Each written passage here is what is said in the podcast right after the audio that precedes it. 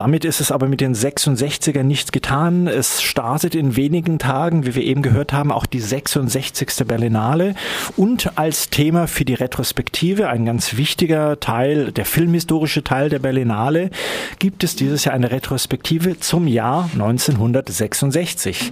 Ist das, liebe Svenja, nur eine schöne Zahlenspielerei oder gibt es tatsächlich auch filmgeschichtlich gute Gründe, sich dieses Jahr 1966 mal ein bisschen genauer anzugucken? Also es gibt sehr gute Gründe, lieber Alex. Ähm, es geht im Übrigen nicht um äh, alle Filme des Jahres 1966, sondern um den deutschen Film 1966.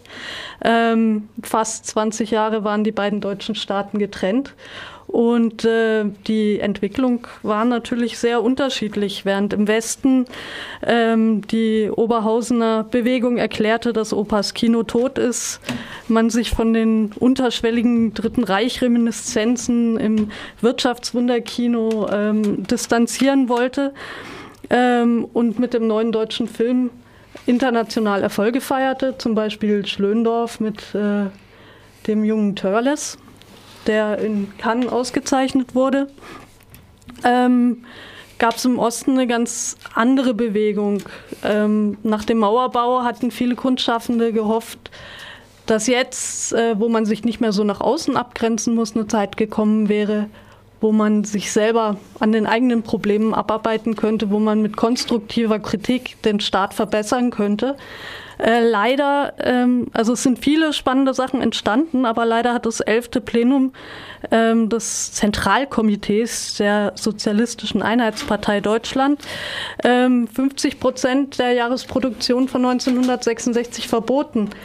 Ähm, wie zum Beispiel der wahrscheinlich bekannteste Film ähm, aus dieser Verbotsschiene, äh, Spröder Steine von Frank Bayer. Ähm, oder die Filme wurden erst nach starken Bearbeitungen freigegeben, wie Carla.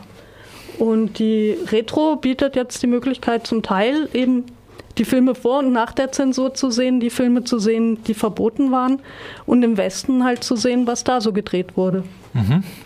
Also ähm, 66 ist tatsächlich auch ein Jahr, wo der westdeutsche Film, was Preise angeht, ziemlich erfolgreich war. Also du hast gerade eben schon den Schlöndorf erwähnt mit äh, Silbernen Bären der Berlinale. Dann gibt es eine Palme in Cannes. Ähm, es gibt ähm, genau Schönzeit für Füchse. Äh, genau, Schlöndorfs Türles ist, ähm, gewinnt in Cannes Kritikerpreis und einen silbernen Löwen in Venedig für Abschied von gestern von Alexander Kluge.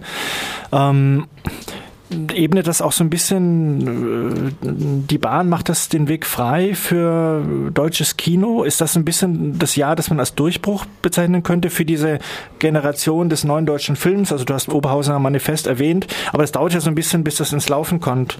Ist das so das, das Jahr, ab dem es quasi Preise gibt und man quasi im, im großen, renommierten Bereich angekommen ist?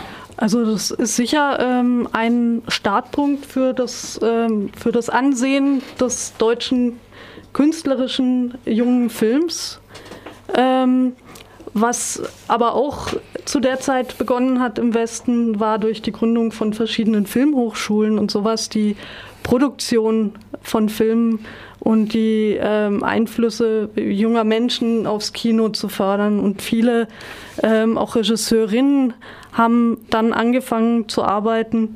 Zum Beispiel ähm, Mai Spils, äh, Janine Meerapfel, ähm, Helke Sander, von denen auf der Retro dann auch verschiedene kürzere Arbeiten zu sehen sein werden.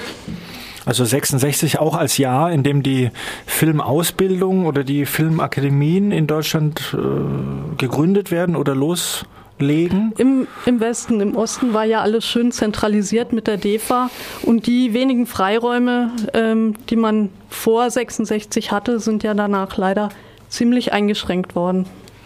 Das heißt, 1966 ähm, fängt quasi auch dieser neue deutsche Film an, sich selbst zu reproduzieren, indem diese erfolgreichen Regisseure wahrscheinlich dann schnell auch als Professoren in die Filmakademien wandern und ähm, ihr großartiges Kino das vielleicht an den Bedürfnissen des Publikums vorbeigeht, ähm, zu verbreiten. Das werden wir möglicherweise bei der nächsten Retrospektive sehen, die sich dann im Jahr 1967 widmen könnte. Einstweilen äh, bescheidet sich die Berlinale mit dem Jahr 1966 und ich bin sehr gespannt, was uns da geboten wird.